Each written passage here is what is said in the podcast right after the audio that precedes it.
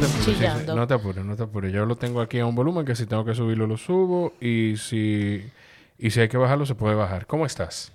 Todo bien. Ya, ready. ya, ya, ya se nos dio, teníamos mucho tiempo tratando de, de cuadrar para poder grabar. eh, que que de- muchas de esas responsabilidades caen en mí, pero la verdad que han sido muchas cosas. Yo estoy muy contento de tenerte en el podcast. Gracias. Yo igual, igual. L- mucha gente no va a entender el significado para mí. Déjame ver cómo yo le doy contexto a la gente. yo voy a hablar de... de- ho- hoy voy a hablar con, con Karina, que es tía Karina para mí y para la mayoría de la gente que, que la conoce de Escuela Nueva. Pero para mí tiene una connotación y significado muy especial. Primero, mis ahijados eh, estudian ahí. Y bueno, eso, eso debió ser lo segundo. Eh, o lo último. Porque lo primero es que, eh, y yo quiero que hablemos de eso, porque no sé qué tanto tú tienes de esa historia. Escuela Nueva, en la época de mayor persecución política en el país, se convirtió en el lugar de los hijos de los perseguidos políticos. Así es. Para no poner, para no hablar de izquierda o de comunismo o de socialismo. Yo lo digo, en los documentos del colegio lo dice bien claro que nació de un grupo de jóvenes de izquierda Ah, que, perfecto. o sea que en confianza. Perfecto, perfecto. Y eso es lo primero. Segundo, yo me gradué de Ya sé leer en Escuela Nueva, que para mí ocupa un lugar muy, muy, muy especial en, en mi corazón. Y son recuerdos que yo tengo muy claro, bueno, no todo, ¿verdad? Pero son cosas que yo recuerdo puntuales muy claras en mi cabeza. Yo recuerdo que yo aprendí a amarrarme los cordones en Escuela Nueva. O sea, con mi papá, pero de, mientras estaba en Escuela Nueva. Eh, y entonces lo último sí, que mis ahijados eh, siguen ahí la tradición de, de que haya algún chalhú por ahí. Sí, así es. Bueno, yo soy tía Karina, Sí, Karina, la ver, directora claro. del Colegio Escuela Nueva. Para algunos soy Hilda Karina. En los últimos años tengo mis dos nombres, Sí. eh, según el contexto, pero tía Karina. Eh, yo soy, como dije, la directora, pero también, igual que Jorge, tengo el placer de haberme formado eh, en el colegio. O sea que col- eh, CEN, porque ahora Colegio Escuela Sí. Nueva, las siglas, los muchachos por sentirse más modernos, Claro. eh, CEN, de Colegio Escuela Nueva, eh, formarme personalmente, formarme como maestra y ahora, bueno, ejercer eh, liderazgo y todo eso que, que- que recibí eh, en la dirección del colegio ya hace muchos años. Claro. Como tú lo dijiste, CEN nace en el 73, en el 1973. O sea que Sí. estamos celebrando nuestros 50 años. Wow. Y nace de un grupo de jóvenes eh, de izquierda que querían una educación alternativa para sus hijos e hijas, eh, que querían algo diferente a la educación tradicional. Y entonces las mujeres, porque como que las fundadoras cabeza Claro. eran mujeres, Magali Pineda, Mechi Hernández y Pura Sánchez, eh, deciden estudiar eh, y durante todo un año se dedican a planificar un proyecto educativo para sus hijos y los hijos de sus amigos. Entonces de ahí viene que nos llamemos tía. Eh, luego hay toda una, una tradición a nivel de educación parvularia en América Latina de llamarle tíos, pero en el caso nuestro realmente éramos los hijos, los tíos de Claro. alguien que estaba en el colegio. Y, y así fue como nació. Pequeñito, fue creciendo. Y yo le digo a la gente, señor, ustedes no se imaginan la cantidad de intelectuales, de políticos, de artistas que buscando esa educación diferente eh, para sus hijos e hijas han pasado por, por las aulas. Podemos decir que, que entonces nace de la necesidad que estas tres mujeres también tenían para sus hijos, porque doña Magali... eh, Yo era, yo estaba Fafico, Fafico, exacto. pero estaba Fafico, yo tenía tres años cuando se fundó el colegio. Mi papá estuvo... Eh, tu papá, exacto. Eh, sí, la única que no tenía hijos en ese momento, o sea, de Era esas tres cabezas era Tia Meche, porque Pablo y Carola son más jóvenes. Eh, pero sí, nace de, buscan esa alternativa para sus hijos y para los hijos de sus amigos, de sus amigos y amigas. Entonces, por eso era, era bien un proyecto interesante desde su concepción, desde su ideología, pero también de las relaciones que ahí se daban, porque todo el mundo era familia, eh, todo el mundo se conocía, eh, todo el mundo compartía, era muy fácil. Eh, bueno, yo no, no estaba, pero puedo traspolar y por lo que vivimos y por lo que recuerdo.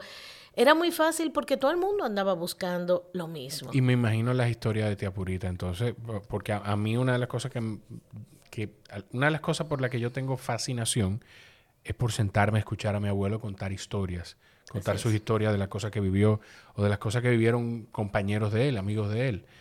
Eh, no sé si Tía Purita eh, eh, compartía tantas cosas del proceso de la fundación. Ah, Así es. Bueno, tía Purita mi mamá. Sí, sí, sí, perdón. Es una de las Pura Sánchez, tía Purita es la mamá de mi tía mamá. Y, yo, y, y, sí, eh, contaba todo lo que yo tengo. Yo tenía tres años, repito, cuando se, se, se fundó. Eh, o sea, y después de muchos años vivíamos en el colegio. O sea, literalmente en mi casa, sí.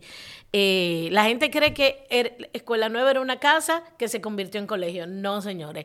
Ese local que está ahora, donde tenemos cuarenta y tantos años, hemos estado solamente en 50 años en tres locales. Habla, el micrófono un chin para ah, donde ti. Ahí voy, señor. Ustedes ven esto. Es, tranqui, tranqui. Es, el tamaño que no me ayuda porque ustedes, ustedes no me están viendo, pero me están escuchando y algunos me ven en las grabaciones. Soy pequeñita, entonces como que me... Tú decías que algunas personas creen que es una casa que se convirtió Que se convirtió en colegio, pero no. Ya era un colegio cuando por razones personales tía Purita con Marel y conmigo decide mudarse en el colegio. O sea que yo duré una larga temporada que la escuela era literal mi casa. Eh, y para Marel también. Entonces, sí, e, e, era bonito contar y vivir. Yo ahora que tengo que recrear... Eh, preparar los 50 años que estoy buscando en las memorias históricas, en las fotos, eh, cuando las veo, recuerdo vívidamente, o sea, lo que pasaba en la escuela, como desde, por ejemplo, Sonia Silvestre, Víctor Víctor, eran señores los que iban y le cantaban a uno eh, para celebrar el Día del Poeta, el Día del Músico, eh, como las vemos las relaciones que se daban donde aprendíamos eh, a leer con lo que otros escribían. Las artes siempre ha sido, han sido importantísimas en el colegio, o sea, siempre se ha cantado, se ha bailado, eh, pero no para preparar una velada, eh, sino por... parte de la rutina parte de la rutina, pero parte de la formación, porque nos daba otra voz, porque la canción, recuerden que todo venía también con la ideología.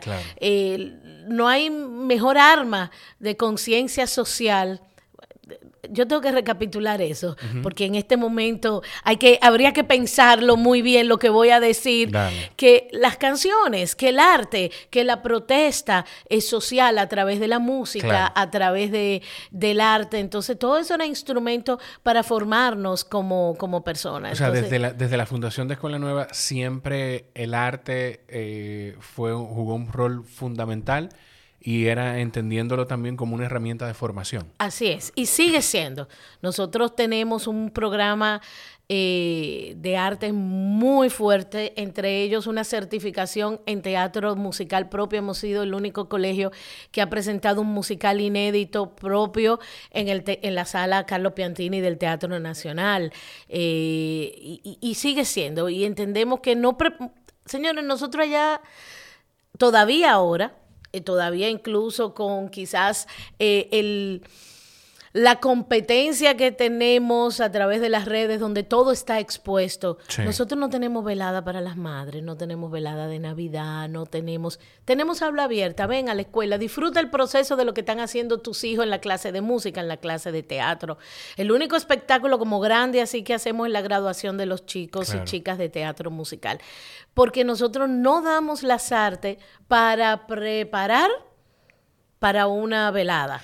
Yo te tengo dos preguntas de eso. Adelante. Primero, ¿qué, ¿cómo le explicaríamos a una persona que quizá no ha tenido la experiencia cercana de alguien que viva un proceso de educación, de formación de esa manera, eh, si hay ciencia detrás de eso, qué impacto tiene, por qué es importante eh, ese tema de fomentar el arte en los niños que tienen ese interés también, porque tampoco, tampoco, no sé cómo es el formato, pero entiendo que tampoco es que empujamos, venga, que usted tiene que hacer esto, esa no es la manera.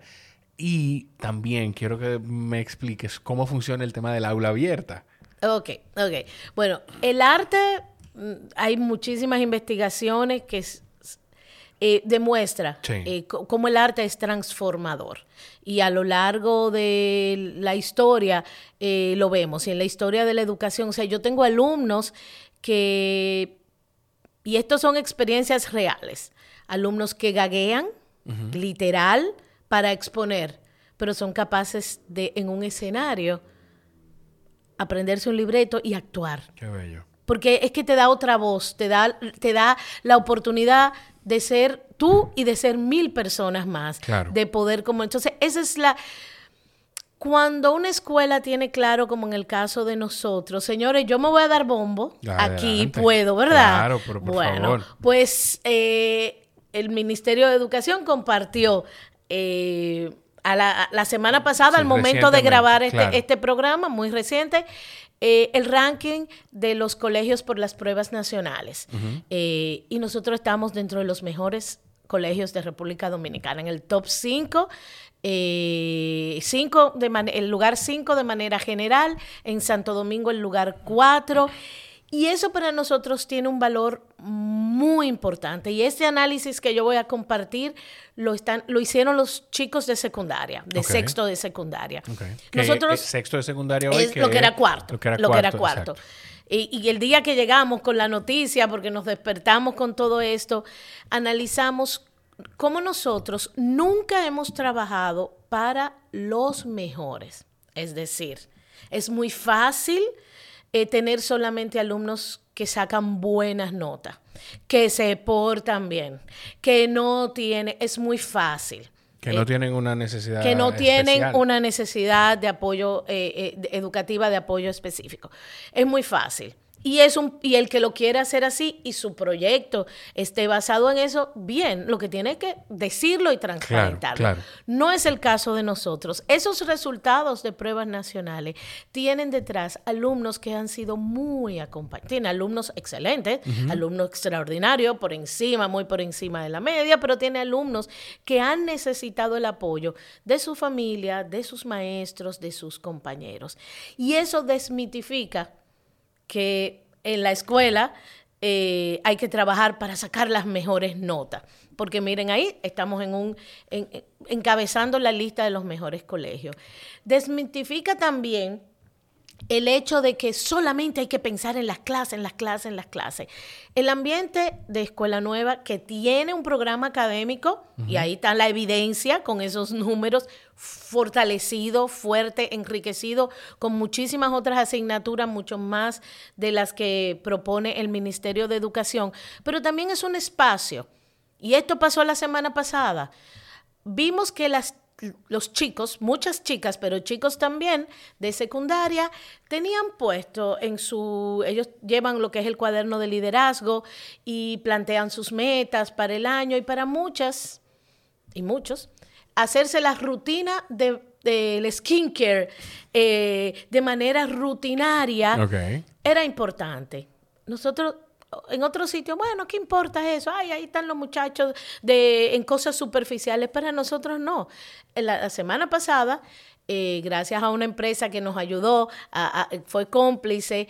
Eh, puede decir, puede decir, aquí tú puedes decir toda la marca que tú quieras, pues gracias a Suifar, con la parte de, yo tengo amigos en Suifar. Yo sé que sí. Un abrazo a José Elías Reyes. Así es, gracias a José Elías y a su y a su equipo, pues dimos una charla con una dermatóloga en el cuidado de la piel con énfasis en la protección solar, porque hay muchos deportistas. Claro. Entonces, Ahí duramos dos horas, una hora y algo, y no importa que se perdieran, entre comillas, clases de matemática, clases de física, porque estaban haciendo algo que les interesaba. Entonces, esas puntuaciones desmitifica también que solamente vamos a dar la clase y que la clase es lo más importante. Eh, entonces, el arte es una herramienta importante Claro. para eso. Eh, hay personas que te hacen una exposición y mejor se inventan una canción. En vez de hacerte una exposición. En vez de hacerte una Claro, exposición. claro. O sea que, aparte de, de manera personal, permitirte expresarte, eh, son recursos pedagógicos. ¿Cómo se hace en la escuela? Hasta primero de primaria, todos los alumnos tienen lo que no- reciben lo que nosotros le llamamos las cuatro disciplinas básicas en arte. Teatro, danza, música y artes plásticas. Hasta primero de primaria. Sí, todo. ¿Por, o sea, en ¿por un- qué hasta primero de ah, primaria? porque ahora te voy a contar. De segundo en sexto, de segundo a sexto, eh, o sea, el resto de la primaria, tienen dos talleres al año. Porque ya es un poquito con más, eh, más peso. Ok, y hay más rigor, Y hay más rigor académico. académico, de- y de- le permite, pero puedo cambiar. Quiere decir que al final de la primaria yo tengo que haber pasado por los cuatro talleres y repetir uno. Bien, como bien tú dijiste, ah, es el que me gusta, pero los tengo que hacer todos. Ok, Porque no es una escuela de educación artística. Ya entiendo. Y, y el hacerlo todo y el retarte y el salir de tu zona de confort te permite también irte conociendo. Y también eso le, le da un contexto a la gente que escucha, porque yo estoy seguro que, yo no sé si, si de, de- de mi comunidad que escucha el podcast puede pasar, pero, bueno, debe pasar, porque es, es muy diversa, gente que quizás está escuchando y dice, ay, pero escandalizada de, pero ¿y cómo va a ser que las artes, que, y entonces mayor enfoque, no es un mayor enfoque, pero aquí está el balance en que hacemos artes, pero sí, entonces tú tienes que pasar obligatoriamente por estos procesos Claro. y tiene un sentido. Claro, y tiene una, hay, hay la parte académica, pero no- nos da ese sentido de felicidad, de alegría, de libertad, porque no he terminado. A ver. partir de secundaria, eh, nosotros tenemos, señores, todo esto no es extracurricular, es dentro del programa, en el horario de clase y con la matrícula incluida. Claro. Eh, tenemos clases de fotografía, de cine, de guitarra, de teatro musical, de diseño gráfico, de, o sea, todo eso. Ya los de secundaria eligen. Y hay todo un proceso. No están todos los talleres abiertos al mismo tiempo, sino según la demanda. Eh, por ejemplo, ya nos pasó que fotografía prácticamente todos los estudiantes habían tomado. Entonces le ponemos en receso ese taller y traemos otro eh, a, a la oferta. Entonces, todo eso lo hacemos en el horario de clases. Eh, y, y es un ser humano integral. Claro. De verdad que es una experiencia interesantísima. Yo lo viví como madre también. No somos una escuela de artes. No tenemos un bachillerato en artes. Nosotros tenemos lo que le llaman la modalidad académica, la modalidad general. Pero seguimos apostando a la formación integral y por eso eh, las artes son parte de nuestros aliados Y en yo, eso. yo puedo decir que es de, eh, desde que yo tengo memoria, porque ahora pensando, escuchándote, había una temporada en la que nosotros leíamos, bueno, en la que se imprimían libros de cuentos escritos por alumnos. Así Sí. es, los niños, las niñas y las cosas de la vida. Eh, Yo estoy viendo, o sea, Sí, recuerdo la portada. te los como voy a mandar, porque tenemos, te los voy a mandar. Eh, teníamos, se llegaron a hacer como 15 ediciones Wow. de ese libro. Eh, lo separó en un momento ya hace muchos años, eh, porque todo eso lo hacía la escuela. La escuela, si algo yo puedo decir abiertamente aquí, es que es muy poco comercial. Eh, quizás para las familias que están ahí lo valoran y lo buscan, eh, pero quizás para la gestión ha sido como algo que a veces no se hacen proyectos porque no están los recursos, pero bueno, vamos a salir a venderlo, a buscar patrocinio. Claro. Y ese libro quizás es una tarea pendiente eh, retomarlo, pero la escritura, la lectura, allá hay un programa Plan Lector que tú lo...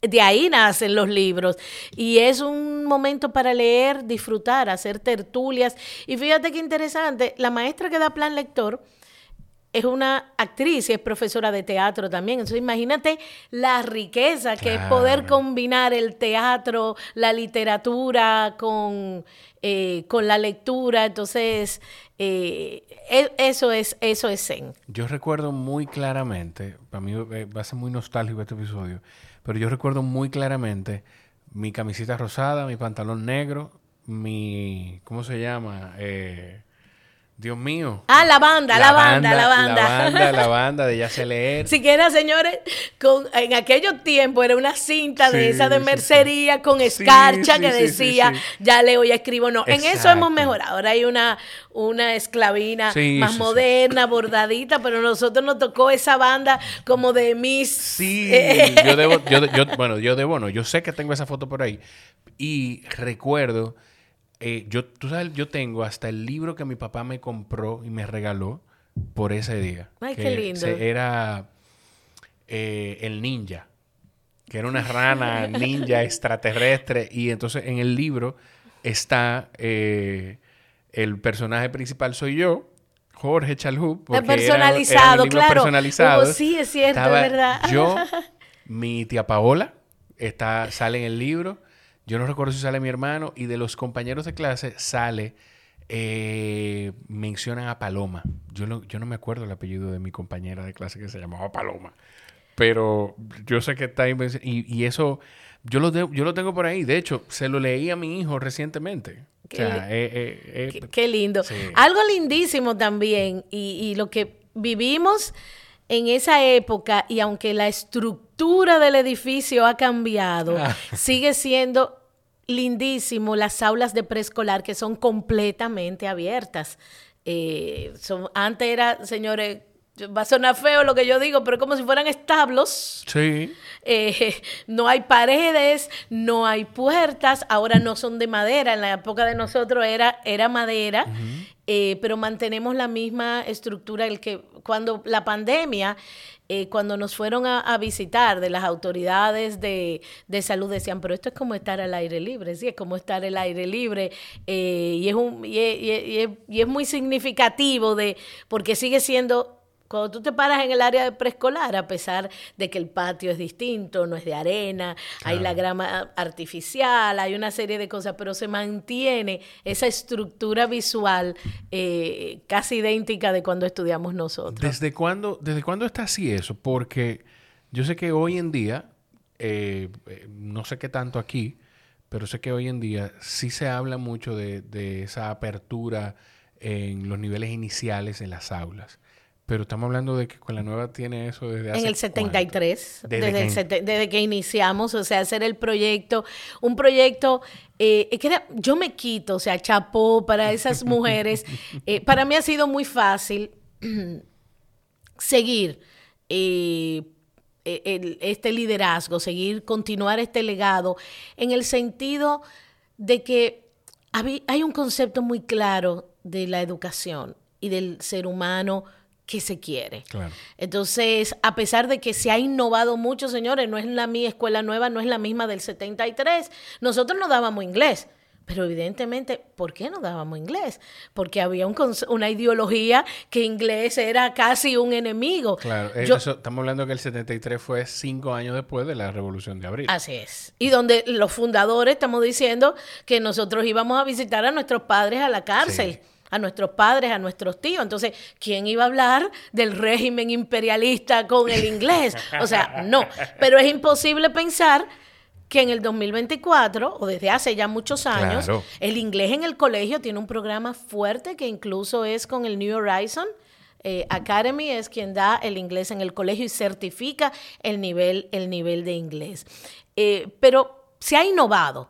Se recibe, damos debate, damos robótica, tenemos dos salones maker para hacer clases STEAM, eh, pero la esencia de lo que queremos y de lo que buscamos sigue estando presente y muy clara. Entonces, al interno del colegio, para mí ha sido muy fácil, muy, muy fácil eh, tomar, tomar el, el- el mando. Sí.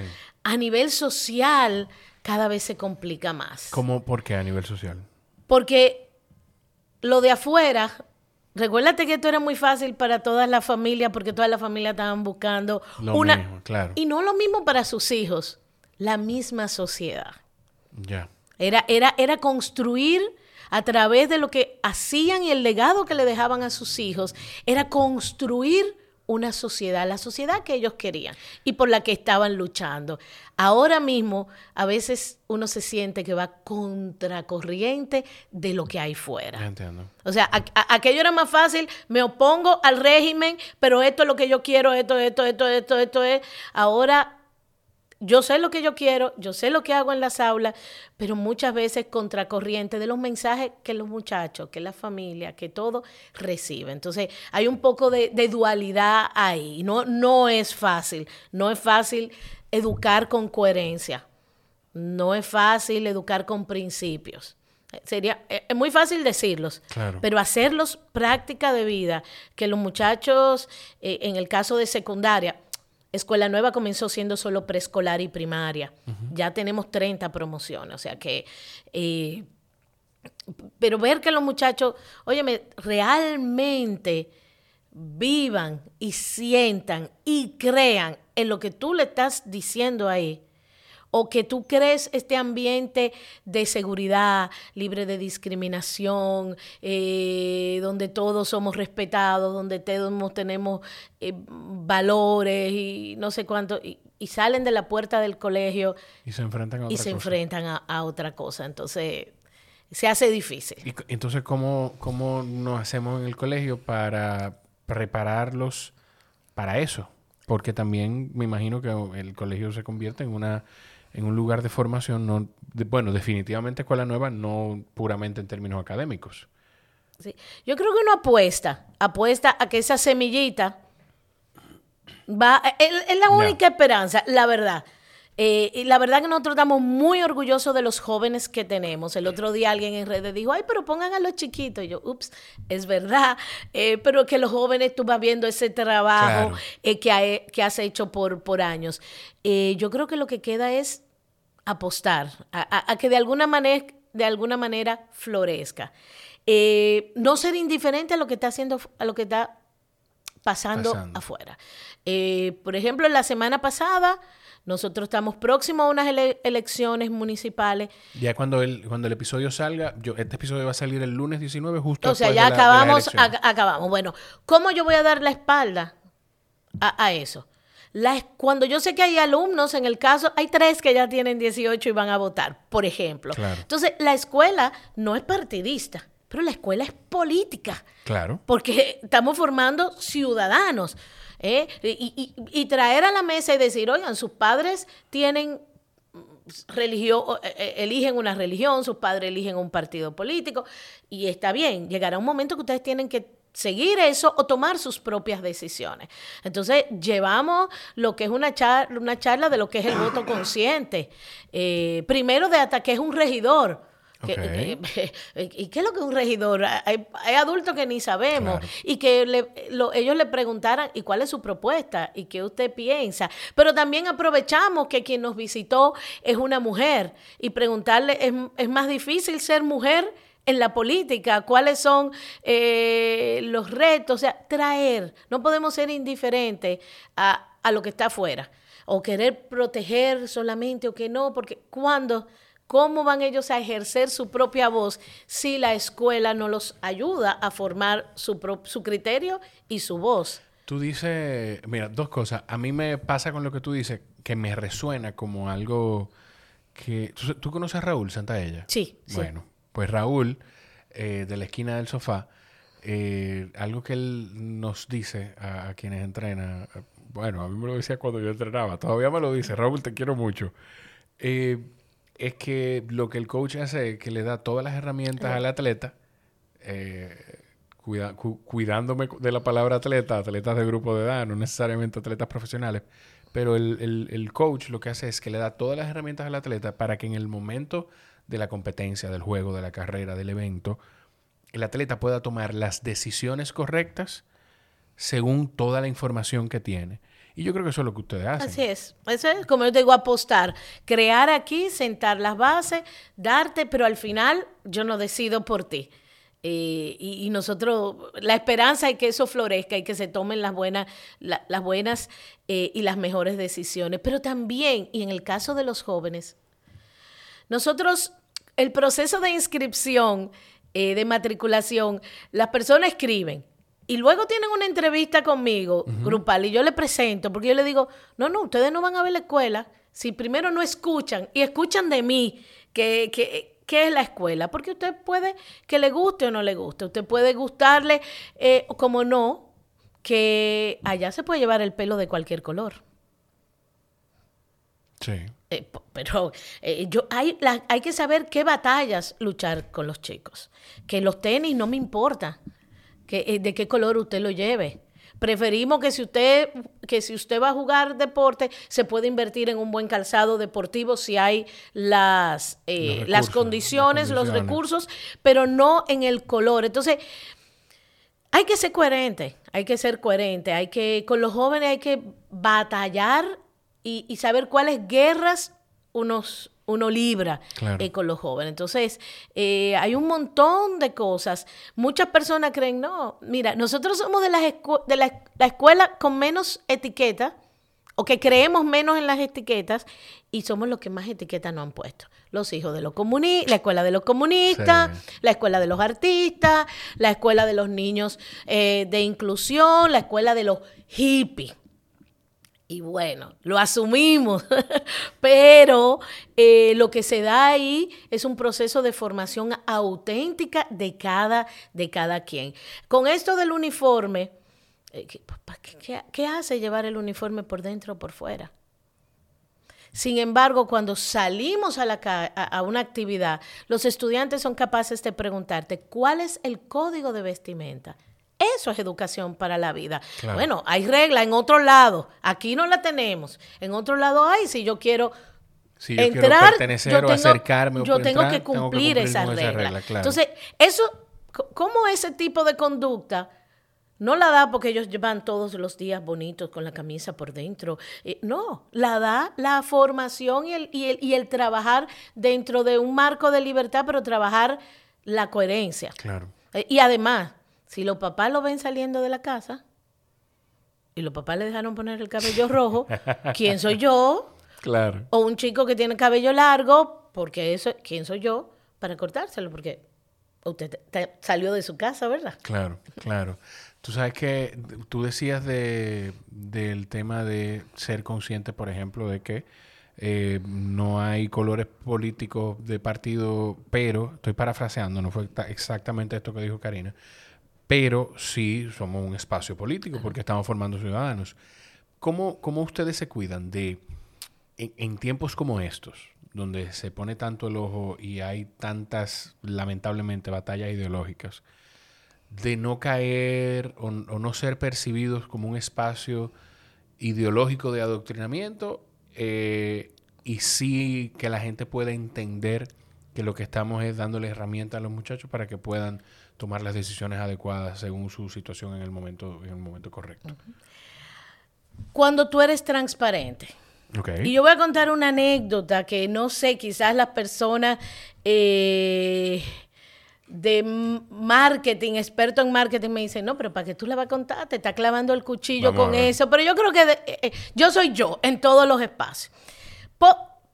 después de pandemia, post pandemia, el primer día de clases, eh, hicimos una, pensamos en una actividad muy linda. Unos egresados que tienen una banda, los recibimos con música. y los adolescentes, sobre todo, porque esta actividad, ojo, no fue para los niños pequeños, esta actividad fue para los mayores de la escuela. Los dos últimos, tres últimos años. Y trajimos a un grupo, a Catcall, que son los que, las chicas que enseñan que, eh, con tiza, eh, con mensajes en las aceras y que trabajan el acoso eh, callejero y, todo eso. Pero no la trajimos para que, para que ella hablaran de su proyecto. Hablamos de lo que es el respeto, una sociedad para todos. Y la escuela es un espacio para todos. Y dimos tiza para que cada quien escribiera y llenara el piso de la escuela. Señores, veníamos de un año cerrado, un año donde no, vení, no, no habían visto su, escuela. Eh, eh, la parte física, el plantel de la escuela. Y ahí escribieron, yo quiero ser escuchado, yo quiero que me... O sea, de todo, sacaron, era hacer catarsis lo que queríamos. Y un grupo de chicas, sobre todo, puso la bandera eh, LGBT eh, y escribió derechos para todos, respeto para todos. Eso se quedó ahí, era una actividad interna con los más grandes y donde se le dijo que se expresara. Al mediodía yo comencé a recibir muchísimas llamadas que si era verdad, y no de padres de la escuela, de personas externas, que no yo dije, pues aquí vino un dron, o los vecinos eh, dijeron por ahí, yo, yo no sé, que si era verdad que yo había llevado un grupo eh, para adoctrinar a los chicos y las chicas, y cuando, y yo le dije, mira, aquí se hizo esta actividad. Y si yo le digo a un joven o a una joven, escriba lo que quiera, yo no puedo borrárselo. Claro. Si yo digo, eh, doy unos lineamientos concretos y se sale de esos lineamientos, yo sí lo borro. Si estamos hablando de un espacio de respeto para todo y alguien pone eh, un mensaje, cualquier cosa, de un mensaje de odio, yo lo voy a borrar. Pero yo, yo le di la voz a ellos y le di la oportunidad. Entonces, yo creo que desde la gestión, cuando tú estás clara, yo soy muy clara y yo soy tía Karina en el colegio, fuera del colegio, en cualquier espacio. Y soy apasionada de lo que hago en Zen eh, y soy muy frontal. Por eso a los papás se lo digo aquí esto, aquí esto. Y nosotros tenemos padres, por ejemplo, desde diáconos de iglesia, hasta personas ateas. Claro. Que apuestan, apuestan a que en la escuela sus hijos están aprendiendo a respetar y a ser respetados. Entonces, eh, yo, como te digo, yo le digo a los padres nuevos, escuchen. Si esto no es lo que le, a ustedes no es lo que les gusta, eso es bueno y válido también. Y no vamos a hacer la opción. Pero si usted quiere que su hijo, eh, por ejemplo, nosotros no damos educación religiosa. Nosotros tomamos el currículum porque habría que darlo porque es una materia oficial. Ay, tía Karina, como tú estás diciendo eso, te van a ir a cerrar el MINER.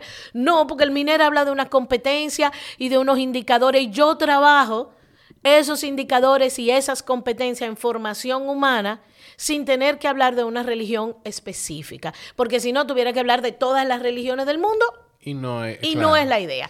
Sin embargo... O sea, tú tienes una materia que se llama Es obligatoria. es obligatoria dentro del currículo. Pero tú, tienes, tú no tienes una materia que es religión. Tú tienes una materia que se llama No existe religión. No existe. En el currículum oficial se llama formación humana y religiosa. Mm, okay. Y tiene el apellido religiosa. Pero cuando tú lo lees, eh, te dicen aprender a vivir en sociedad bueno, eso es muy lógico, eh, conforme a los valores de Jesús.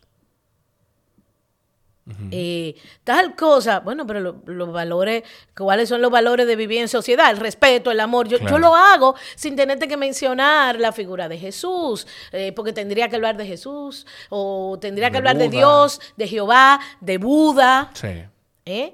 Entonces, al final, ¿cuál es la esencia de esa asignatura? tener ciertos valores humanos y religiosos, sí hacemos. Entonces, pero allá tenemos familias, maestros de todas las religiones, hasta ateos. Sin embargo, allá se convive en paz. Si alguien quiere orar, usted, si usted no ora, usted tiene que dejarle el eh, espacio a la otra persona para que lo haga. El espacio a la otra persona para que lo haga. Yo recuerdo que un papá muy religioso eh, le tocó dar el discurso de, su, de graduación de su hija y él comenzó pidiendo perdón porque él iba a hacer una. Y cuando terminó la graduación yo me acerqué y le dije, no, eso, no pidas perdón por tus creencias. Si no hacen daño a nadie, son tus creencias que nosotros no estemos adoctrinando ni haciendo los, impartiendo los, preparando para, los, eh, para los sacramentos, no quiere decir que en este espacio no se respete lo que tú crees y tú tienes la libertad de decirlo. Entonces, eh, eh, ¿Cómo nos cuidamos? Habrá gente que no le guste, habrá gente que sí, que diga, no, ahí hacen de tal persona, pero nosotros presentamos honestamente nuestro proyecto para que el que se una sepa lo que va, lo que va a encontrar. Eh, Ser transparente, what you see is what you get. Así es. Eso es. Así es. Tú decías más temprano de, de no enfocarse en las notas, no trabajar por las notas. Entonces eso va como muy alineado con enfocarse en el proceso. Enfocarse en el proceso. Las notas, yo le digo a los chicos, eh, hay cosas que yo no controlo. No controlo que hay un estándar para pasar. Claro. Para aprobar primaria tiene que tener un 65. Claro. En secundaria, 70. Eso no lo controlo yo. ¿Qué controlamos nosotros y ustedes? El proceso para alcanzarlo. Hay una nota, las notas son importantes. No, no, ¿verdad? No vamos a hacer, eh, Claro. "Ah, ay, no, lo... eh, porque te la van a pedir para entrar a la universidad. Si usted no pasa pruebas nacionales, no, no eh, entra No a la puede, universidad. Si claro. usted quiere optar a una beca que es académica, tiene que tener... eh, unos niveles importantes. unos niveles importantes, ok. Pero no es trabajar eh, solamente por las buenas notas. El que va a participar en tal acto, estamos buscando quien sea el maestro de ceremonia de tal acto. Ah, los que son excelentes académicos.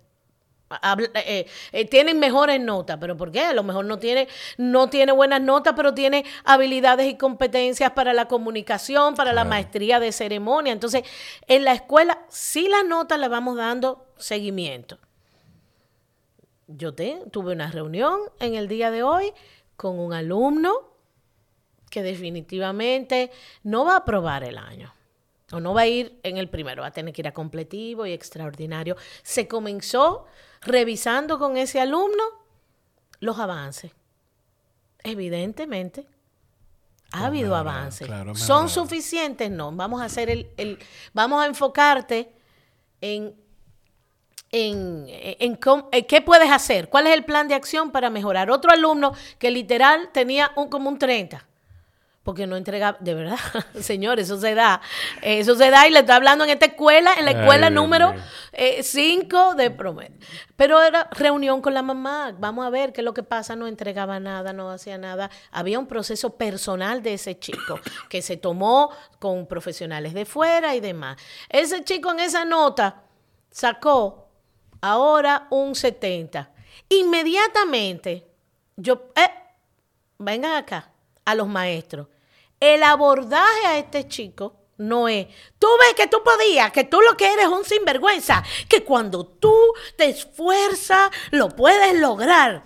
Ojo, ese no es el abordaje, el abordaje es, wow, este 70 es como un 100. ¿Cómo te sientes?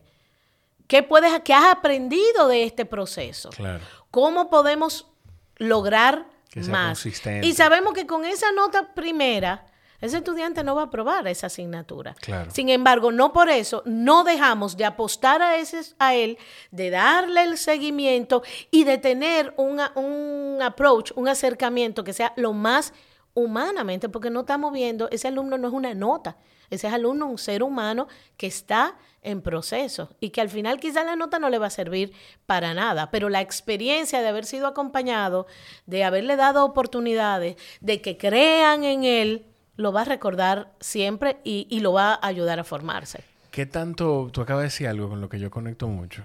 Y yo, yo no me he graduado de nada. O sea, yo no, yo no terminé carrera universitaria. Terminaré en algún momento una de las carreras que empecé. Y la voy a terminar porque... Ay, después dicen que eso es porque tú estudiaste allá. Tú ves, Jorge, sí, no. sí, sí. Era hasta primaria, Sí, señores. primaria Era chiquito que él Fue estaba. primaria solamente. Pasé por, por otros colegios. Eh, fue primaria solamente. El, bueno, y ni siquiera la primaria completa. Fue hasta, yo creo que cuarto, no, segundo de primaria. Puede ser, cuando Sí, se hace la graduación de ya se lee. En primero o segundo. Se fue preescolar y primaria, porque Exacto. luego ustedes se... Exacto, exacto. Eh, ¿qué, qué tan, ¿Qué tanto es de la educación ya adolescentes y ya cuando uno va como adulto en la universidad, no sé qué opinión tú puedas tener sobre esto? ¿Qué tanto es el impacto académico en el conocimiento y qué tanto es el desarrollo de habilidades sociales? el desarrollo de habilidades sociales y de habilidades, lo que se llaman las competencias. Competencias conductuales. Eh, conductuales, el saber eh, también eh, eh, buscar la información, exponerla, sintetizar, memorizar, porque la memoria es importante, pero no es lo único que se debe trabajar. Yo siempre digo, si usted va a un doctor y usted le dice al doctor, me duele esta partecita del dedo, y el doctor va y tiene que buscar el libro de, biolo- de anatomía para saber qué partecita es eso, usted se para y se va, Claro. ¿verdad que sí? Porque usted espera, por lo menos de un doctor, que las partes del cuerpo, eh, del cuerpo, perdón, se las sepa. No que él tenga las competencias de saber buscar. Claro, ¿eh? Entonces, claro. eh, eh, sí. Está muy bueno ese ejemplo. Es importante. Claro. Es importante. ¿Qué pasa? La escuela sigue siendo muy generalista. Muy generalista. Sí. La escuela, la escuela eh, eh, Karina habla en términos generales, la escuela... Exacto, el, sistema, el educativo. sistema educativo. Eh, por más que ahora hay unas optativas que tú eliges para ir que viendo tus lamentablemente intereses. no la tienen todos los, los no, centros. bueno, Y- esa es obligatoria. Las O sea, optativas son obligatorias ya en secundaria. Porque la, la, la optativa no son electivas. Te contesto y te explico eso. Ok, perfecto. Y vamos. uno. Entonces, ¿qué pasa? Cuando tú entras a la universidad o entras, señores, por eso es que aquí hace falta la educación técnica. Y ojo, no es que a la educación técnica van los que no pueden ir a la universidad. No, son dos sistemas distintos. Pero hay gente que lo que quiere aplicar. Señor, cada vez que va un plomero o que yo voy al mecánico, yo digo, ¿por qué yo no estudié eso? ¿Eh? O sea, nosotros tenemos culturalmente la idea de que Infotep, porque nada más tenemos Infotep que, va, que valga la cuña, es muy es, hace un trabajo Valiosísimo, valiosísimo. claro. Pero tenemos la idea, el, el- el mindset de que la educación técnica es para el que no puede ir a la universidad. Que es inferior, yo lo voy a decir. Tenemos la idea de que es De inferior. que es inferior. Y no es así. Es distinto. Hay personas que lo que quieren es aplicar, aplicar. Un, mecánico automotriz, eh, un artista, eh, que no todo hay toda la licenciatura. Hay montones de carreras técnicas que yo creo que esto es una deuda pendiente que nosotros tenemos eh, a nivel con país de fomentar más la educación técnica. Cuando los estudiantes van a la universidad, que comienzan a ver, le va bien a muchos porque van encontrando un, un- un hilo conductor. Esto es lo que yo quiero, mientras que la escuela es muy general. Entonces, para ir a la universidad, yo duré 22 años eh, trabajando en una, eh, en una institución de educación superior eh, a nivel de grado y posgrado, eh, y realmente necesitamos las competencias socioemocionales, porque ya no tenemos a papá, a mamá detrás. Señores, hay padres que van a la universidad. No, Así. no, Más de lo que tú crees. no, no, no. Eh, no, sí. No. Eh, Sí, Jorge. Que van a la universidad. A investigar eh, la nota o a investigar. Entonces, eso también desde el colegio, allá yo le digo a lo de último año, una revisión de nota es un derecho que tiene todo estudiante, Claro. aunque le vaya bien. Usted saber por qué sacó esa nota. Y hay procesos para pedirla, pero los papás no vienen. Un papá obviamente tiene que ir si está pensando, su, su hijo está recibiendo un acoso, si hay algo, eh, algo fuera, pero un proceso establecido de una revisión de nota, desde el colegio tiene que hacerlo el estudiante. O sea, empoderar al estudiante. Empoderarlo. A de que a partir de que tú salgas de este colegio, tú no, no se supone que tu papá o tu mamá tenga Tenga que, ir a la universidad a hablar por ti. Tenga Ya. que ir. Lo más que pueden hacer es entrégame la nota porque yo estoy pagando la universidad, déjame ver cómo va. Claro. Pero ya se supone que estamos hablando de un Y tampoco, adulto. ¿eh? Y tampoco, pero... tampoco, porque pero- es información privada que la institución Ah, no, no. universitaria Ah, no puede no, no. darle. Yo digo, entrégamela al hijo. Hacer ese compromiso Ah, de que yo la tengo que ver. Claro. Porque tampoco te voy a soltar y tampoco yo tengo que monitorear mi inversión. claro, que es otra cosa. No todo el mundo eh, queremos que los hijos vayan obligados a la universidad. Porque eso es lo que, lo que se espera. Ay. ¿eh? Y entonces, eh, esto da para varios programas. Sí, sí, sí, Eh. Entonces, pero hacen falta las competencias socioemocionales. Ya yo salgo de un círculo de amigos de- donde quizá compartí muchos años a un ambiente desconocido, a reglas diferentes, eh, a maestros diferentes, porque si bien es cierto que en la escuela hay diversidad, al ser menos y como que están más pendientes. Entonces, se necesitan muchas competencias socioemocionales, pero también muchas competencias académicas y éticas. Ética. Yo vi ahorita, yo venía camino para acá y yo vi un Instagram de que te hago, te hago tus tareas. Nos especializamos, señor, en Instagram. ¿Qué? No sé si eso se puede denunciar en algún lado. Ay, Dios mío, ya yo estoy diciendo dónde me pueden conseguir a mí. Me van a, a decir de todo. Ajá. Pero entonces, señores, hay que formar críticamente. Esto lo voy a decir de manera de, de chiste, de chanza, pero es verdad. Pero decirle a los estudiantes, ¿cómo usted va a pagar eso? Pero si está ChatGPT, si está... eh, va a pagar, va a perder su dinero. Si usted va a copiar, copie usted y no ponga a otro a copiar por usted. Por lo menos ten la astucia De- de hacerlo buscarlo tú. tú. de, Caramba. de buscarlo tú. Entonces, eh, eh, suena, pero esas competencias de tener ojo, de ser, de ética, de ética, se te deben trabajar en la escuela. Claro. Porque eso es lo que yo te decía, la so- mira eso.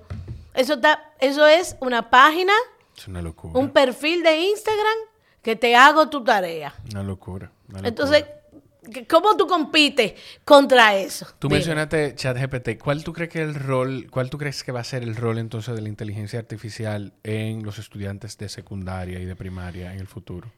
Tú sabes que yo creo que a mí me, a mí me asusta, y, y- y me asusta porque, porque quizás cuando yo quiero tratar de aprender, ya ha salido otra cosa y yo, ¿y cómo es que va a una velocidad que, que uno mismo Claro. no puede? Yo no he vuelto a redactar una circular. Ok. Yo, para los procesos, para lo todo, yo todo lo uso con ChatGPT. Claro, yo no la mando así. Claro. Yo la leo. Yo le digo, no, pero esto, para- esto yo no, no lo diría. Le pongo ese sello, pero no comienzo desde cero. Claro. Da- ayúdame, la mía se llama Ginny. Ginny, ayúdame a tal cosa, dame idea. Y de esa idea yo saco. Entonces, yo creo que el rol del maestro, y quizás lo estoy simplificando mucho, ella no solamente busca la información. Él esta información porque te la van a traer. Claro. Pero existía Wikipedia antes. Existía muchísima. ve, Entonces, vamos a traerla en la. Vamos, a traerla, en el aula. ¿Qué tú harías? Ah, ah, y- ah, Vamos a usar las el análisis, la síntesis, la, el debate, eh, la opinión, que eso todavía no te lo da. Incluso si tú le dices, las mujeres son superiores que los hombres, te va a decir como un lenguaje de inteligencia artificial, no estoy preparada para emitir opiniones. Sin embargo, eh, bla, bla, bla, bla. Encontré eh, esta encontré información. esta información. Entonces vamos a eso. Eh, eh, es ese resituar lo que se ha hablado por años Claro. de el rol del docente en el aula, que no es la mera transmisión de información, sino la qué hago con esa información y ir al hacer y al ser. Yo veo, tú sabes que yo, no sé, quizás me estoy adelantando o, o esto es algo que quizás tú has pensado, pero yo veo en Escuela Nueva muy pronto eh, enseñando prompts adecuados ah, para utilizar ChatGPT. Así es, tenemos eh, ahí el señor Carlos Miranda que Ah, eh, ta- ta- estamos en, ta- ta- estamos en eso. Y no solamente para los estudiantes, para Ah, los claro, maestros. claro. Los maestros esa carga de planificar, de, co- bueno, corregir, de hacer... Hay montones, dimos un taller para los maestros de aplicaciones que esa parte tediosa burocrática, administrativa de la docencia, la inteligencia artificial te, te, te ayuda y, y puedes aprovechar más el tiempo en aula conectando con, con tus estudiantes. Que tú, yo no sé si Escuela Nueva en algún momento, se- porque al final, eh, eh, a, pesar, o bueno, sí, a pesar de la fundación de Escuela Nueva y de, y de quienes viene, pues uno no se divorcia del entorno y de la sociedad en la que vive. Yo no sé si en algún momento, quizás, sin darse cuenta, permitieron entrar cosas o, se permitió, empezando escuela nueva, cosas de ese sistema educativo industrializado que existe. Si se permitió en algún momento que tú, que ustedes identificaron, cómo lo sacaron, eh, no, sé, yo no sé por dónde construir o cómo construir sí, pero yo, creo que tú la tienes. me, sigue. A mí que me ha tocado esta parte, estando al frente, eh, hay cosas como, por ejemplo, el libro de texto. Nosotros no teníamos libro de texto cuando estudiamos y le dimos cabida al libro de texto, pero los padres lo pedían. Okay. Lo pedían porque era más fácil tener algo donde yo poder ayudar. No había el internet, yo no, no sé Si ayuda. Yo creo que control. Eh, eh, sí. Puede ser ayuda, ¿eh? Pero yo siento que una buena cantidad de los padres tienen más que, más que con ayuda, tiene que ver con control. Tiene que ver, tiene que ver con control. ¿Cómo contrarrestamos eso? No es el único texto, el libro de texto. Vamos a, utilizar diferentes informaciones. Ok. Eh, al día de hoy hay maestros y hay grados que no tienen libro de texto. por ejemplo, segundo, Tercero, solamente tienen libros de lengua y de matemática, ni sociales ni naturales. La trabajamos por proyectos o la trabajamos con libros que hay en el salón de clase o con material que ha construido el, el maestro. Hay temas guías del programa, pero no necesariamente, y no necesariamente el, libro el, libro, el, libro, el libro de texto. Hay profesores, por ejemplo, el profesor de física de secundaria no usa libro de texto. Okay. Wow. Va construyendo él mismo y junto con el, profesor de laboratorio. Entonces, justo, justo, te entendí perfecto a dónde ibas, porque justo teníamos una conversación eh, con, con, unas personas... Eh, parte de un programa que, nos acompaña en el colegio, yo le decía, aquí hay maestros más tradicionales, no todos son, hay maestros eh, más alternativos. Sí. Pero la eso es la vida, ¿ok? Esa es la vida. Sumamente diversa. Esa es sumamente diversa y la vida te vas a encontrar con todo el mundo. Ahora bien, hay una sombrilla, ¿eh? Hay, e, el ambiente general de la escuela es más poderoso que prácticas individuales. Claro. Porque van, eh, y te pongo un ejemplo y yo creo mucho en las anécdotas. Y no porque yo me considere que la escuela lo estamos haciendo perfecto. El día que yo entienda que en el colegio no tenemos áreas de mejora, yo misma le pongo candado y le pongo un se vende. Yo creo que el proceso es siempre reflexionar y seguir. Pero una maestra quizás muy tradicional que nosotros tenemos, y ni tanto, pero bueno, se pudiese pensar, pero vamos a imaginarla. De las más conservadoras. Entre de la que es real y no real. Vamos a poner, voy a, ponerle un poco eh, de, que no es real. Imaginemos una maestra muy tradicional. Sin embargo, hay una chica que le tiene mucho miedo a exponer, nueva, nuevo ingreso. Esta es una maestra que sí da sus exámenes, que sí pone tarea, que sí pone... Ajá. Pero cuando esta chica ya se da cuenta que esta chica tiembla para exponer, le dice a los compañeros, cierren los ojos, vamos a escuchar y vamos a permitirle que ella gane confianza. Eso para mí es más importante ¿eh? que, ah, que no deben dar exámenes. Pero ella tiene claro, a pesar de usar métodos en algunos, ¿verdad?, tradicionales, de que lo que tiene de frente es una persona. Y para mí eso es más importante. Por eso digo, el ambiente de la escuela, el que tú le transmitas, el que trabajes con el personal, lo que tú quieres. digo, mm, eh, tú quieres no es como tía Karina, sino lo que esta institución está llamada a hacer es más poderosa que prácticas individuales. Me encanta. Entonces, eh, eh, Claro, una práctica individual muy fuera de, esa sombrilla, evidentemente no, la, no es permitida, no es válida. Pero mientras se respete esa, esa sombrilla, hay libertad de acción. Porque la vida es heterogénea y es diversa. Y si yo digo que nosotros somos una escuela que cree en la diversidad, que cree en la inclusión, la diversidad no es solamente de los alumnos, es de los maestros, es de las familias. Claro, es de todos los actores. Es de todos los actores. Que, evidentemente sin decirme de dónde, pero ¿qué, qué, qué es lo que más ruido te hace de ese sistema industrializado de educación que tú puedes identificar en otras instituciones, si identificas algo, ¿qué es lo que más, qué es lo que más ruido te hace? ¿Qué tú sientes o qué tú sientes que puede, que afecta más a los estudiantes que todavía se sigue haciendo en la mayoría de los colegios? La incoherencia. O sea, la incoherencia. ¿Cómo, y me remonto a pandemia, cómo había personas, eh, instituciones que los estudiantes tenían que estar con uniforme y les revisaban el uniforme? Pero carajo, ay, perdón por la... Por la pero estamos... Están en su casa, están trancados. ¿Quién de nosotros, mi hija, se graduó de la universidad, eh, eh, o sea, presentó tesis y de la cintura para abajo tenía una pijama? Entonces, claro, siempre, ay, pero es para que, no, hay un código de vestimenta, nosotros lo pusimos como institución. No pueden ser ropa strapless porque puede aparecer desnudo y sobre todo porque usted está compartiendo su imagen que cualquiera le puede hacer una captura y la puede modificar. Claro. No puede estar en rolo porque usted está en clase y los rolos distraen, o sea, hay una serie de pero primero hacer que los papás compraran uniforme, no sé cómo lo lograron. Una locura.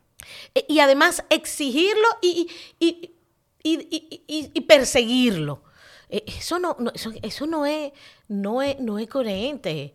Eh, decir que promovemos los valores, sin embargo, hay prácticas cotidianas que el medio ambiente, pero usted ve que no rehusan, no reciclan. Hay un gasto innecesario en muchísimas cosas. O sea, yo creo que, que, la incoherencia, que, la incoherencia es, ese gran mal.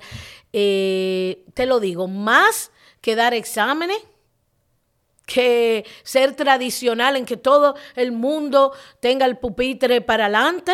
Yo no creo en eso, pero hay cosas peores que esas a nivel de formación.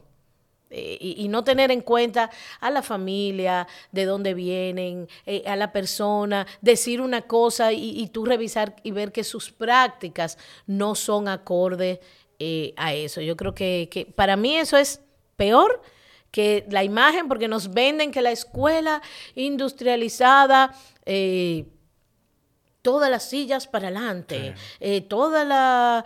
en preescolar, que no se colorea o que no, usted lo que no puede, o que no se le enseña que esta es la man, esta bueno, estoy haciendo que la manzana es redonda con un palito. Señores, es cierto que usted tiene que privilegiar otro tipo de arte más creativo, que no sea solamente exponerlo a, modelos terminados. Pero los alumnos también tienen que aprender los símbolos. Ustedes van a los baños de los restaurantes por la creatividad.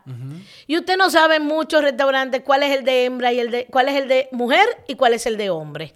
Porque lo identificamos tan creativamente que tú te paras y dices dónde que debo, dónde que debo ir. Entonces, los símbolos, los pictogramas que se usan con los niños incluso sin lenguaje son únicos. Usted no estacione usted los, lo ve. Entonces la escuela tiene, no, no, no es, no es, eh, eh, día, satanizamos el que se presente el coloreado. No, no. La manzana se representa de esa forma, porque usted la va a buscar en los emojis y hay una forma de representar la manzana. No, lo que no debe ser que eso sea lo único, lo único. O fijarnos en eso, pero el sistema, el sistema de, esa institución tiene fallas más, eh, más, más, importantes. O, claro que impactan negativamente mayor nivel. Tía Karina, gracias. A ti, de verdad, por, traerme. Yo espero que llenemos las expectativas con esto y que, y que se den otros programas, otros podcasts para traer de verdad de temas eh, que al final tú dices, la audiencia, pero toda la audiencia es ciudadana, o son padres, o son hijos. Entonces, gracias por, permitirme. Yo, si no hubiese sido maestra, yo creo que yo sería comunicadora. Así que me estás ayudando a cumplir un sueño también. ¿Quién sabe? Vamos a preparar, vamos a preparar el podcast de Escuela Nueva. Vamos a ponernos en Déjame decir, ¿es un proyecto? Bueno, pues cuenta Ya te voy a contar. Cuenta lo que pasa es que lo presentamos a un fondo, nosotros ganamos un fondo de innovación por el Maker, por Acércate- el espacio. acércate Ay, que yo creía que No, habíamos no, terminado, no, señores. Perdón, ya yo Pero me acomodé en esta silla. Sí, en el 2019 nosotros eh, ganamos un fondo de innovación por una propuesta de tener un espacio, un maker space dentro del colegio. Y te- presentamos, esa no ganamos, eh, la propuesta de tener, se llama La Voz de Zen, tener nuestro propio podcast para que sean los alumnos, los padres, los maestros. Así que te comprometo, eh, ya no importa que no ah, ganemos con eso, eh, pero no es tan difícil armar, No es tan ar- complicado. a- armar, armar esto. Así que No eso para el complicado. 2024-2025, eh, creo que, que eso se va a materializar. Para mí va a ser un honor porque de alguna manera, mira cómo es la vida. Si eso se concretiza, pues yo voy a poder participar y aportar en algo de, de Me escuela encanta, nueva. me encanta. Yo estudié allá, mi papá pasó un tiempo, yo mientras yo estudié también, y mi papá de alguna manera con su oficio eh, participó en la construcción de, de uno de los edificios. Ay, eso no lo Mira qué dijimos. cosa tan bella, ¿no? Claro, ¿verdad? Ese, ese Y, edificio o eh, lo, lo- lo hizo eh, tu papá y además, así como le contaba historias a él, a, a ustedes, siempre ha sido una persona dispuesta a que cuando se toquen los temas eh, en ciencias sociales de la época A mi de Trujillo, claro. a tu abuelo, eh, siempre Sí, todavía sí. y Sí, manda su manda manda los libros y siempre ha sido una familia que, que ha estado eh, súper súper presente en la escuela así que vamos ya asignado responsable del va, podcast va. Mira, eh, hay una historia que yo sí le voy a hacer aquí, que yo no me la sé, me la, me la hizo mi papá, de que en algún momento yo muchacho, me la hace porque él dice que mi hijo igualito a mí con eso, que no nos quedábamos callados con nada. En algún momento, parece que yo muchacho, él o me dijo que, o que te dijera a ti o que le dijera a ti Purita a alguien que tú ibas a que él iba a pasar a resolver el pendiente del colegio eh, en, en la tarde o después, porque parece que estaba- tenía un, pequeño atraso con el colegio. Y que yo lo que hice fue en el acto de la bandera, que me parece, Que lo- que lo grité. eso tiene que ser a tía Purita a tía Purita eso fue a tía, ¡Tía Purita Purita! ¿Qué dice papi? No, no, no, no, ese, ese, ese.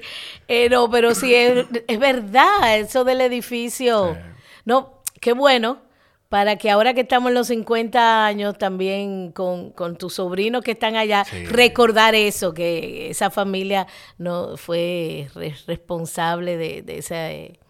De ese, de ese De ese edificio. espacio. Y tu papá fue de la primera promoción, o sea, los más grandes. Sí. Yo era Sí, pues, eh, yo creo que es el mismo grupo que Fafico. el mismo grupo de Fafico y después iba el mío. O sea, son los, los conejillos de India de verdad ahí de iniciar este proyecto. Qué bien, qué bien. A ustedes si llegaron hasta aquí, asegúrense de buscar, ¿cómo lo encuentran en Escuela Nueva en Instagram? CEN de Colegio Escuela Nueva, 1973. Ahí encuentran Colegio Escuela Nueva. Eh, si están curiosos del sistema, de cómo pueden llevar a sus hijos a que formen parte de esta comunidad educativa, eh, tía Karina hace un live, todo, un live no, un encuentro en, por Zoom. Es por Zoom. Todos Eh, los jueves, Es, ¿cómo es para las personas los jueves. A Ajá. veces lo cambio. Por ejemplo, eh, esto se graba temprano, jueves, entonces lo, lo, lo- no lo cambié. Al final lo cambié. bueno. Lo cambié para lunes. Eh, es para las personas eh, interesadas que van a inscribir. Pero si usted dice yo no quiero inscribir, pero, Pero estoy interesado saber. en conocer, llena el formulario y le invitamos. Así que ojalá que, que se animen. Ya saben, busquen esa información y lo mejor que ustedes pueden hacer para contribuir con este espacio, si llegaron hasta aquí, es seguir a Colegio Escuela Nueva en CEN, CEN 1973 y compartir el episodio. Cada vez que lo hagan, etiquétenlos. Y eh, miren, yo estoy grabando con Chacabana porque estoy en la oficina de Mr. Home, me he pasado el día trabajando y porque por un descuido no pedí hoy en la página de brandsavenuerd.com un t-shirt que quiero. Mañana tempranito yo lo voy a pedir para grabar mañana en la noche el nuevo episodio del Eh, podcast. hay muchas cosas chulas. Brands Avenue tiene ropa chulísima, es ropa para hombres eh, y lo que a mí más me gusta, o una de las cosas que más me gusta es que es representante oficial de todas las marcas que trae.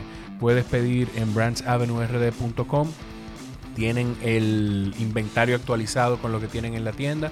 Su tienda premium está en el sótano de Almacenes Unidos de la Avenida Sarasota y el outlet en la Avenida Carmen Mendoza, en la Carmen Mendoza, sí, en la Carmen Mendoza de Corniel.